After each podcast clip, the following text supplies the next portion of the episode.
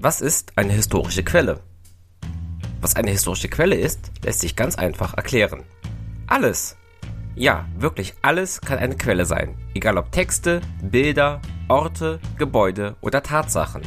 Alle Dinge, aus denen man Erkenntnisse über die Vergangenheit bekommen kann, sind Quellen. Texte, Bilder und Gebäude verstehen wohl alle. Aber was sollen Tatsachen sein? Alles in unserer Welt, Unsere Lebensweise, unsere Ansichten, Wertvorstellungen und Bräuche ist Geschichte. Denn alle diese Dinge gehen auf Traditionen und Überlieferungen zurück. Wichtig, man kann nur das erforschen, was sich in den Quellen nachweisen lässt.